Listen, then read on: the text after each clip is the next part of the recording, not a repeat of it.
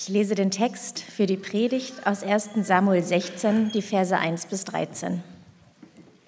Der Herr sprach zu Samuel, wie lange willst du noch traurig sein wegen Saul? Ich habe ihn doch verworfen, er soll nicht mehr König sein über Israel.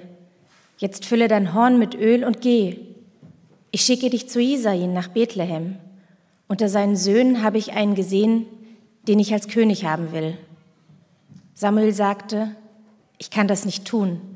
Wenn Saul davon hört, bringt er mich um. Der Herr aber antwortete, nimm eine junge Kuh mit dir auf den Weg und sage einfach, dass du gekommen bist, um dem Herrn ein Schlachtopfer darzubringen. Zu dieser Opferfeier sollst du Isai einladen. Dann lass ich dich wissen, was du tun sollst. Du sollst, dem, du sollst mir den König salben, den ich dir nennen werde. Samuel tat, was der Herr ihm aufgetragen hatte. Als er in Bethlehem eintraf, kamen ihm die Ältesten, der, kamen ihm die Ältesten der Stadt aufgeregt entgegen. Sie fragten, bedeutet dein Kommen etwas Gutes? Er antwortete, ja, etwas Gutes. Ich will dem Herrn ein Schlachtopfer darbringen. Bereitet euch vor, heilig vor Gott zu treten. Dann kommt und feiert mit mir. Samuel lud auch Isai und seine Söhne zum Opfer ein und sorgte dafür, dass sie heilig vor Gott traten. Als sie kamen, sah Samuel den Eliab und dachte, ja, das ist er. Vor dem, Herrn steht dein vor dem Herrn steht sein Gesalbter. Doch der Herr sagte zu Samuel, sieh nicht auf sein Aussehen und seine große Gestalt. Ich habe ihn nicht in Betracht gezogen, denn bei mir zählt nicht, was ein Mensch sieht. Der Mensch sieht nur auf das Äußere, der Herr aber sieht auf das Herz. Nun aber rief Isai den Abinadab und ließ ihn an Samuel vorbeigehen. Doch der schüttelte den Kopf. Auch den hat der Herr nicht erwählt. Dann ließ Isai den Schima vorbeigehen. Wieder schüttelte er den Kopf. Auch den hat der Herr nicht erwählt. So ließ Isai sieben seiner Söhne an Samuel vorbeigehen. Aber Samuel schüttelte jedes Mal den Kopf. Keinen von ihnen hat der Herr erwählt. Daraufhin fragte Samuel bei Isai nach, sind das jetzt alle deine Söhne? Er antwortete, es fehlt noch der Jüngste, der hütet gerade die Schafe. Schick einen, der ihn holt, sagte Samuel zu Isai. Wir wollen uns nicht vorher um den Tisch setzen, bis er hierher gekommen ist. Also rief einer hin und brachte ihn her. Er hatte helle Haut, schöne Augen und sah gut aus. Der Herr sprach, das ist er, auf, salbe ihn zum König. Samuel nahm das Horn mit Öl und salbte ihn mitten unter seinen Brüdern. Da kam der Geist des Herrn zu David an diesem Tag und auch in Zukunft. Danach machte sich Samuel auf den Weg und ging heim nach Rama. Guten Morgen. Ich spreche am Anfang der Predigt ein kurzes Gebet. Gott, vielen Dank für diese Geschichte, für diesen Text. Ähm, wir bitten dich, dass du uns da dadurch zu uns heute sprichst, uns etwas zu sagen hast und dass du uns bereit machst, das zu hören, was du uns heute mitteilen willst dadurch. Amen. Die Bibel ist mehr wie so ein Gespräch zwischen Freunden in der Kneipe, als wie ein Lexikon über religiöse Themen. Mit der These will ich mal dieses Mal einsteigen. Die Bibel ist mehr wie ein Gespräch zwischen Freunden in der Kneipe, als wie ein Lexikon über religiöse Themen. Ich weiß nicht, ob du dir schon mal die Frage gestellt hast, wie die Bibel funktioniert oder so, aber falls du schon mal reingeguckt hast, wirst du festgestellt haben, dass es in der Bibel sehr viele Stories, sehr viele Geschichten gibt. Dass die Bibel nicht wie so eine Art Sachbuch ist über Gott und man muss nur im Themenregister das richtige Stichwort auswählen, zum richtigen Eintrag gehen und kann dann so lexikalisch die richtige Information über Gott irgendwie erfahren, sondern irgendwie ist das anders. Und das, obwohl Christinnen und Christen ja behaupten, dass die Bibel unheimlich wichtig für uns ist, dass sie quasi unersetzlich dafür ist, dass man durch die Bibel irgendwie was über Gott erfahren kann, sogar mit Gott in Verbindung kommen kann und das, was am wichtigsten und am wahrsten über Gottes eigentlich daraus lernen kann. Und das stimmt auch, aber es funktioniert eben so ein bisschen anders, als sich manche Leute das vielleicht so vorstellen. Eben mehr wie so ein Kneipengespräch zwischen Freunden, die sich Stories erzählen. Und wenn man diesen Leuten lang genug zuhören würde, würde man über die Freunde, die sich was erzählen, eine Menge erfahren, aber vor allem auch über die ganzen Charaktere und Menschen und Stories und Orte, über die die beiden sich unterhalten. Ich will ein kurzes Beispiel geben, wie das funktioniert.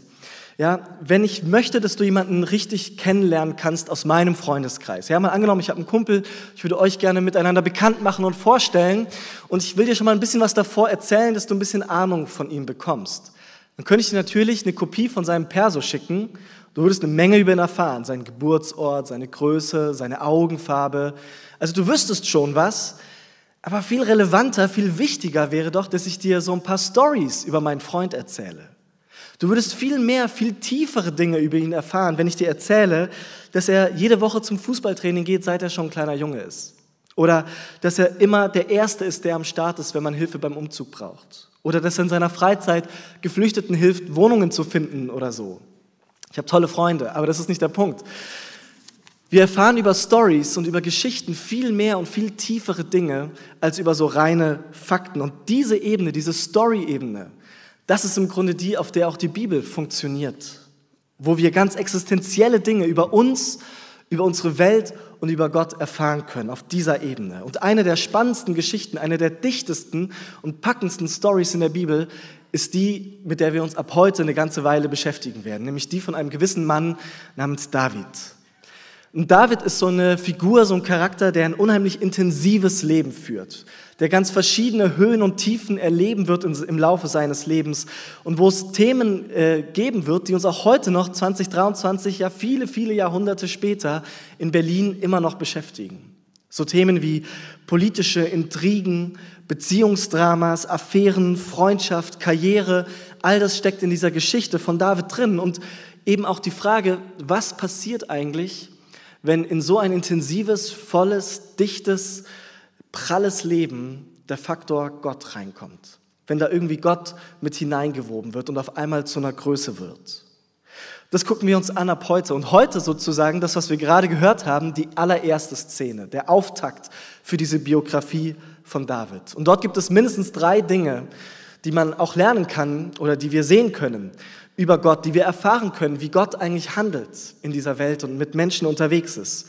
Und die drei Dinge, über die ich heute sprechen möchte, sind Gott geht es um das Herz, Gott schenkt seinen Geist und Gott setzt alles ein. Gott geht es ums Herz, Gott schenkt seinen Geist und Gott setzt alles ein. Gott geht es um unser Herz, das ist der erste Punkt. Und bevor wir uns dem annähern, brauchen wir am Anfang so ein bisschen Background-Wissen zu dieser Story. So ein ganz kurzes, was bis hierhin geschah, könnte man sagen. Weil wir steigen hier ja mittendrin in der Bibel so ein. Und am Anfang von dieser Geschichte geht es auch gar nicht um David, sondern da begegnet uns Samuel.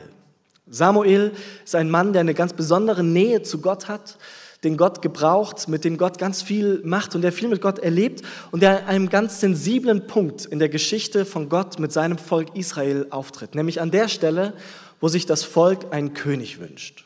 Jetzt muss man wissen, alle anderen Völker hatten schon längst Könige und Anführer und so starke Männer an der Spitze und Israel hatte es geschafft, bis dahin ohne sowas auszukommen. Tatsächlich hatte Gott eigentlich die Organisation des Volkes so designt und so angelegt, dass es nicht wie so eine Pyramide ist, wie so eine hierarchische Organigrammstruktur, wo es so einen starken Mann an der Spitze gibt so, und dann irgendwie die Untertanen, sondern das Volk Israel sollte ein Volk von Gleichen unter Gleichen sein. Verrückt, schon so lange her, aber damals schon solche Ideen, die heute in der Arbeitswelt zum Beispiel wieder entdeckt werden flache Hierarchien und all sowas. Und jedenfalls, so war das eigentlich gedacht gewesen beim Volk. Aber dann, man kennt das irgendwie von Spielplätzen, warum darf der das haben, was ich nicht haben darf, sagt das Volk. Mensch, alle anderen haben den König, wir wollen auch einen. Wir wollen auch so einen starken Mann an der Spitze haben, der uns anführt. Und Gott warnt das Volk. Und Samuel warnt das Volk und sagt, macht es nicht, das wird euch nicht gut tun. Aber das Volk bekommt seinen Wunsch sozusagen und Samuel wird beauftragt, einen geeigneten König zu finden. Und er findet dann einen auch großgewachsenen, starken Mann, Saul, ja, so richtig Königsmaterial könnte man sagen, irgendwie ein guter Soldat, ein guter Krieger und der wird dann der erste König von Israel. Das Experiment geht aber, wie angekündigt, relativ schnell schief und Saul gerät auf die schiefe Bahn. Und dann sagt Gott, wir brauchen einen neuen, wir brauchen einen neuen König und schickt dann eben Samuel los um einen neuen König auszusuchen. Und an diesem Punkt ist der Text gerade eingestiegen, den wir gehört haben. Samuel wird losgeschickt in die Provinz nach Bethlehem und er soll dort unter den Söhnen von einem gewissen Mann namens Isai den finden, den Gott als nächstes zum König machen will. Wenn wir uns mal kurz reinversetzen in Samuel, dann ist, glaube ich, ziemlich klar, dass er quasi Saul verrät. Dass er aus Sauls Perspektive Hochverrat begeht. Dass er einfach jemand Neuen zum König erklärt, weil der Job ist ja nicht vakant. Die Stelle ist ja schon besetzt mit Saul. Und Saul ist nicht bereit und hat nicht vor, das einfach aufzugeben, sondern der will natürlich König bleiben. Also ist ja auch klar, dass wenn Samuel das macht, dass er dann hofft, einen möglichst guten, starken Ersatz zu finden für Saul. Einen, der auf Augenhöhe ist, der ihm die Stirn wird bieten können, wenn es zum Machtkampf kommt. Man sieht schon, gewisse Game of Thrones Parallelen werden sich so ein bisschen durchziehen durch diese ganze Story. Und Samuel führt es aber aus, ne? er, er, er hadert damit, Sie hören wir am Anfang, weil er weiß, wie gefährlich diese Mission im Grunde ist. Und er kommt dann dort an und macht als Vorwand dieses riesige Volksfest mit Opfer und allem, die ganze, die, dieses ganze Dorf kommt zusammen. Und dort ruft er eben auch Isai und seine Söhne zu sich und ist erstmal erleichtert, weil er sieht Eliab. Genauso einer, nach dem er gesucht hat, auf den er gehofft hat. Ein großer, ein starker Mann, einer, der Saul die Stirn wird bieten können. Und dann sagt Gott aber, Samuel, sorry, aber der ist es nicht. Den will ich nicht als König haben. Und was dann kommt, ist einer der zentralsten Sätze überhaupt in der ganzen Bibel. Gott sagt zu Samuel, der Mensch sieht auf das Äußere, der Herr aber sieht das Herz an. In einer anderen Übersetzung, der Mensch sieht, was vor Augen ist, der Herr aber sieht das Herz an. Gott sagt zu Samuel, du hast dich täuschen lassen. Du bist genau in die Falle getappt, die so typisch für euch Menschen ist. Dir ist genau das passiert, was uns so oft passiert, dass wir uns nämlich von etwas Äußerem blenden lassen und nicht hinter die Fassade gucken. Und dem Gedanken will ich kurz mal nachgehen, weil ich glaube, da ist ziemlich viel dran und heute vielleicht sogar noch mal mehr. Es ist so ein zentraler Satz und so eine fundamentale Wahrheit über uns Menschen. Der Mensch sieht oft nur, was vor Augen ist, nur die Fassade an und nicht dahinter. Und es gibt es in verschiedenen Bereichen, wo man das jetzt so durchspielen könnte. In der Politik zum Beispiel, ich weiß nicht, ob ihr diese Story kennt, sie ist relativ bekannt, vom ersten Fernsehduell 1960 in den USA, Nixon gegen Kennedy. Und zumindest so in der Geschichtsschreibung hat es sich so ein bisschen etabliert zu sagen, einer der Gründe, warum Kennedy Nixon überholt hat, war, dass er einfach im Fernsehbild so unglaublich viel besser gewirkt hat als Nixon, der irgendwie so verschwitzt in einem grauen Anzug quasi verschwimmt mit dem Hintergrund. Und Kennedy irgendwie jung, vital, dynamisch, ja, braun gebrannt mit einem kontrastreichen, tiefschwarzen Anzug einfach so viel besser rüberkommt in diesem Fernsehduell und ihn danach in den Umfragen überholt und historisch diese Wahl tatsächlich gewinnt. Die Süddeutsche Zeitung hat da äh, vor ein paar Jahren einen Artikel zugeschrieben und ein Satz daraus finde ich sehr gut. Dort, dort schreibt der Autor, seitdem sind die Zeiten vorbei, in denen es nur darauf ankam, was ein Politiker sagt, sondern seither zählt auch, andere sagen vor allem, wie der Politiker dabei aussieht. Nicht nur, was der Politiker sagt, sondern wie er dabei aussieht. Wir bleiben so oft vielleicht an der Fassade hängen und hören gar nicht mehr genau hin, was da eigentlich gesagt wird. Und es ist auf die Politik ja nicht beschränkt. Das findet sich in allen möglichen Bereichen. Auf dem Arbeitsmarkt. Studien zeigen wieder und wieder, dass Menschen, die gut aussehen, dass wir denen intuitiv mehr zutrauen. Dass wir glauben, dass die auch begabter sein müssen, weil sie ja gut aussehen. Warum auch immer. Dass sie erfolgreicher sein müssten, dass sie oft die besseren Jobs bekommen, dass sie mehr Gehalt sogar bekommen, einfach weil sie attraktiver sind.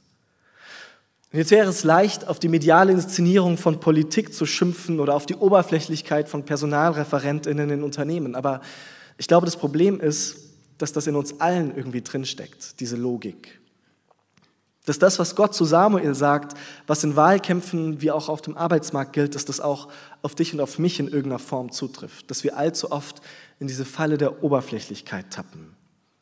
Wenn du bei Social Media aktiv bist, dann siehst du, wird geschätzt, unglaubliche 5000 Bilder im Schnitt pro Woche. Und davon vermutlich sehr, sehr viele bearbeitet, inszeniert, mit dem passenden Filter, professionell retuschiert. Und es gibt immer mehr Forschung, die auch zeigt, wie das unsere Schönheitsideale und unsere Ansprüche, unser Bild von dem, was vermeintlich normal ist, immer mehr verschiebt und prägt. Und auch was für ein Druck da entsteht, irgendwie mitmachen zu müssen. Es gibt einen Soziologen hier aus Berlin, Andreas Reckwitz, der sich viel auch damit beschäftigt. Und er beschreibt das so, dass die Inszenierung von unserem Leben zu einem immer größeren Teil von unserem Lebensgefühl wird. Dass es nicht mehr nur darum geht, besonders schöne Bilder von sich zu posten, sondern dass es darum geht, immer besonderere schöne Bilder von sich zu posten und dass das immer tiefer mit unserer Identität verwoben ist.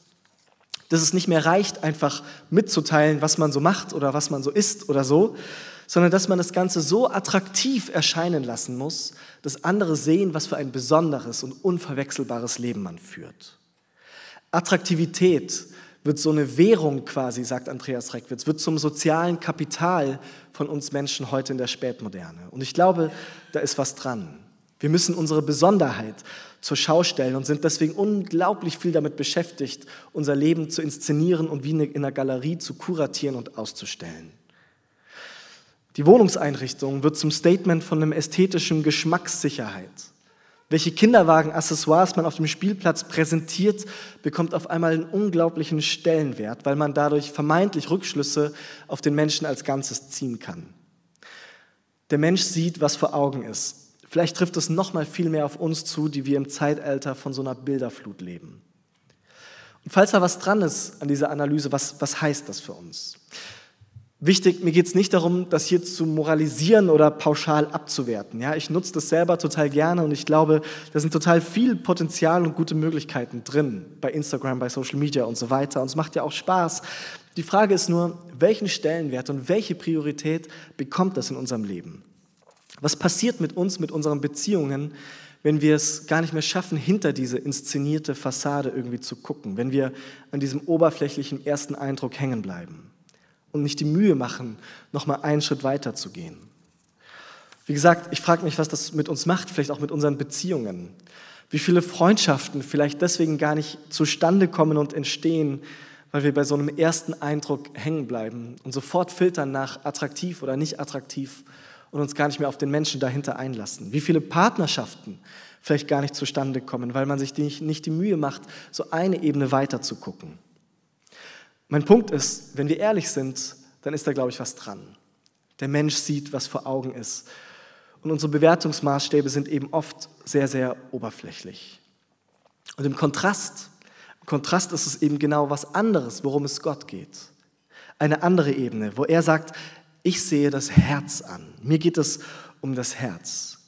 Und dass das bei Gott eben so ist, dass wir das hier so erfahren, hat mindestens zwei wichtige Aspekte für uns. Der erste ist, dass es wie so ein roter Faden ist, der sich durch die Bibel zieht, mit wem Gott eigentlich Geschichte schreibt. Wen er auswählt für seine Pläne, für seine Ideen davon, diese Welt mit seiner Liebe, mit seiner Barmherzigkeit zum Besseren umzugestalten.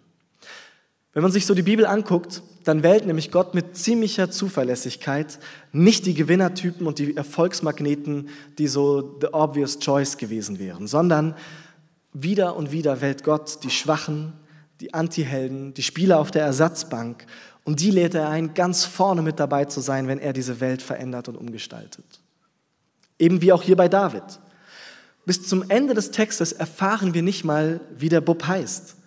Der wird nur genannt der Jüngste, der auf dem Feld ist, Hackathon im Hebräischen. Und da schwingt sowas mit, der Kleine, ja, der ist natürlich bei den Schafen.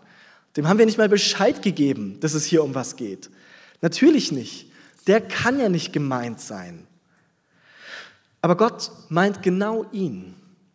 Gott bewertet eben nicht nach unseren Kriterien. Gott übersieht nicht die, die sonst übersehen werden. Und Gott übersieht auch dich und mich nicht. Vielleicht fühlst du dich nicht besonders qualifiziert, um irgendwie große Dinge zu bewegen, nicht talentiert genug, nicht kräftig genug, was auch immer. Ich will dir zusprechen, Gott sieht dich und Gott traut dir zu, so viel aus deinem Leben zu machen und Dinge zu bewirken und zu bewegen. Gott sieht dich, er übersieht dich nicht. Und er traut dir das zu, nicht zuletzt deshalb, weil Gott uns selbst eben genau dazu befähigen möchte. Das ist mein zweiter Punkt. Und der zweite Aspekt, was daran so wichtig ist zu verstehen, wie Gott eben operiert. Und das ist der Aspekt, in dem es darum geht, was das eigentlich heißt, dass Gott auf unser Herz guckt, dass er uns nämlich kennt mit allem, was da so drin steckt in unserem Herzen. Also mit allem Positiven, ja, mit allem Potenzial, allem Großartigen, was wir mitbringen, aber eben auch mit allen Schattenseiten, mit allen Ecken und Kanten. Gott sieht uns brutto, könnte man sagen. Was ist jetzt also das Besondere an Davids Herzen? warum Gott sagt, den will ich zum König machen. Kleiner Spoiler, es ist nicht so, dass David so einen unglaublich tadellosen Charakter hat, so moralisch einwandfrei lebt und so eine ganz tolle Persönlichkeit ist, an der man nichts zu kritisieren hätte. Im Gegenteil. Wir werden David in den nächsten Wochen als einen erleben, der auf der einen Seite total begabt ist, künstlerisch, als Musiker, als Poet, ein guter Stratege, auch in vielerlei Hinsicht ein guter Anführer für sein Volk, aber auch als einer mit krassen Abgründen und Schwächen, der viel Unheil bringt in das Leben von anderen Menschen. Und ich finde auch deswegen ist es so spannend, sich mit ihm zu beschäftigen, weil er eben beides hat, Licht und Schatten, ebenso wie wir das doch auch aus unserem Leben kennen. Dass wir zu ganz vielen tollen Dingen in der Lage sind, keine Frage. Aber realistischerweise wissen wir doch auch, dass wir in der Lage sind, uns ganz schön zu verletzen, uns ganz schön böse Dinge anzutun, andere Menschen für unsere Zwecke zu benutzen, nicht ehrlich sind und so weiter. Und wenn das so ist und wenn es auch auf David zutrifft, warum dann David? Was ist an seinem Herz jetzt quasi das Besondere, was Gott hier sieht?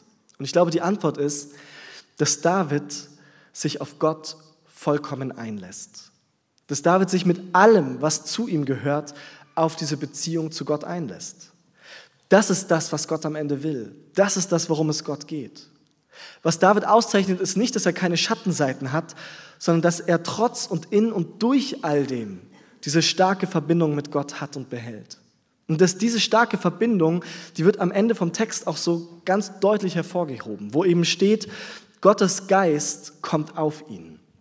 Gottes Geist erfüllt ihn, er ergreift David, er verbindet sich ganz eng mit ihm. Und das ist letztendlich das, worauf es hier ankommt.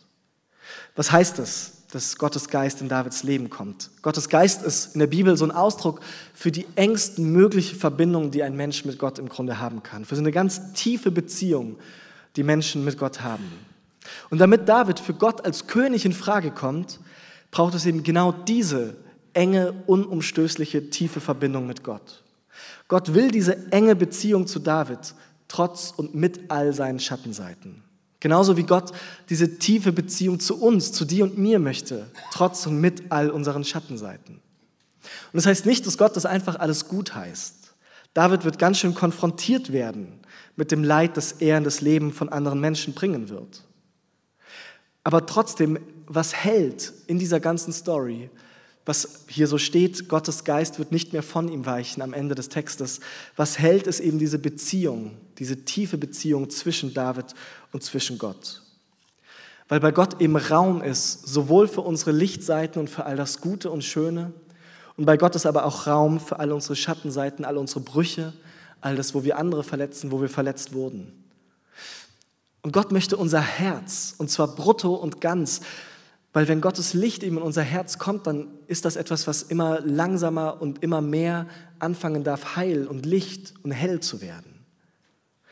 Was qualifiziert David also? Es ist ein Herz, das bereit ist, sich immer wieder auf Gott einzulassen, sich immer wieder ihm auszusetzen. Und diese Beziehung mit Gott, die hat David ja gar nicht von sich aus sozusagen initiiert, sondern es ist Gottes Initiative. Es geht auf Gott zurück.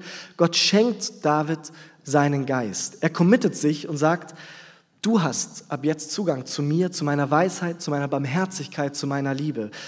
Gerade weil du und ich, wir beide doch wissen, dass du das aus dir selbst heraus nicht produzieren kannst. Gott sagt, lass es dir schenken von mir. Diese Verbindung, diese Tiefe, die dein Leben anfangen kann zu prägen und heil zu machen und hell zu machen. Was wir machen können, ist Gott immer wieder unser Herz hinzuhalten dafür Raum zu machen, dass genau das passiert. Vielleicht kennst du diese Sehnsucht, so gesehen zu werden, und zwar ganz, Dinge nicht verstecken zu müssen, nicht verheimlichen zu müssen. Für all das, was du mitbringst, ist Raum bei Gott. Und vielleicht kennst du gleichzeitig diese Sehnsucht, dass Dinge auch heil werden, ans Licht kommen, ohne Scham. Auch dafür ist Platz in dieser Beziehung zu Gott. Gott will mit seinem Geist in unser Leben kommen und es prägen mit seiner Liebe, mit seiner Barmherzigkeit, mit seiner Gnade, mit seinem Geist. Ein Gedanke zum Schluss. Der dritte Punkt. Gott setzt alles für uns ein. Es ist ein Gedanke, der vielleicht hilft, diesen inneren Schritt das erste Mal oder immer wieder zu gehen und Gott zu sagen, ich halte dir mein Herz hin und zwar ungeschönt und genau so, wie es tatsächlich ist. Es ist der Gedanke, was Gott alles dafür einsetzt, um diese Verbindung mit uns zu bekommen, um diese Beziehung mit uns möglich zu machen, was er sich hat kosten lassen. Wenn man sich mit David beschäftigt, dann muss man nämlich relativ schnell, wenn man die Bibel kennt, noch an andere Stellen in der Bibel denken, vorne im Neuen Testament, wo dann die Geschichte von Jesus erzählt wird. Es gibt eine ganze Reihe Parallelen zwischen David und Jesus. Beide werden zum Beispiel in Bethlehem geboren und es ist kein Zufall, könnte man sagen, sondern das Neue Testament beschreibt es sehr genau, warum Jesus in Bethlehem geboren wird und dass er tatsächlich sogar ein Nachkomme, ein Nachfahre von König David ist. David wird hier zum König gesalbt, also quasi mit so Öl seinen Kopf irgendwie begossen, könnte man sagen. Und das hebräische Wort dafür ist eines, das wir kennen aus unserem Sprachgebrauch. Das ist nämlich Mashiach. Davon haben wir unser Wort Messias. Und ein Messias ist erstmal einfach einer, die Bezeichnung für eine Person, die für eine besondere Aufgabe vorgesehen ist, auf der so eine bestimmte Hoffnung ruhte, könnte man sagen. Die Hoffnung, Frieden zu bringen zum Beispiel oder für Gerechtigkeit zu sorgen und all sowas. Und es wird eben nachgezeichnet, dass auch wenn auf David so eine gewisse Hoffnung liegt, auf Jesus als dem einem Messias eine noch viel größere Hoffnung liegt. Dass Jesus nämlich endgültig und für immer diese Beziehung, diese Verbindung zwischen Gott und Mensch herstellen kann. Und ganz viel von der Hoffnung, die Christen mit Jesus verbinden und wegen Jesus haben, hat genau was damit zu tun. Dass wir glauben, dass durch Jesus diese Beziehung, dieser Zugang zu Gott allen Menschen tatsächlich offen steht. Nicht nur Menschen, die zufällig gerade kurz davor sind, König zu werden. Aber anders als David, und da ist dann keine Parallele, sondern ein Unterschied, wurde Jesus eben nicht nur übersehen, sondern verlassen. Wo David am Anfang der Story hier vielleicht irgendwie unbedeutend ist, wird Jesus am Ende seines Lebens sogar richtig gehasst werden. Wo David auf dem Feld zurückgelassen wird, wird Jesus von Freunden verraten und von seinen Gegnern gekreuzigt werden. Und nach Überzeugung von Christen und Christinnen ist das genau etwas, woran wir sehen können, wie unendlich tief uns Jesus liebt. Dass Gott in Jesus nämlich all das ertragen und erduldet hat, dass er in Jesus tatsächlich sich hat alles kosten lassen, um diese Beziehung zu uns zu ermöglichen, um diese Möglichkeit zu schaffen, dass jede und jeder seinen Geist bekommen kann, dass Gott von nichts zurückgeschreckt ist, um diese Beziehung mit dir und mir zu haben, weil du und ich, wir ihm so unendlich wertvoll sind. Gott sieht dich und Gott sehnt sich nach dieser Beziehung zu dir. Amen.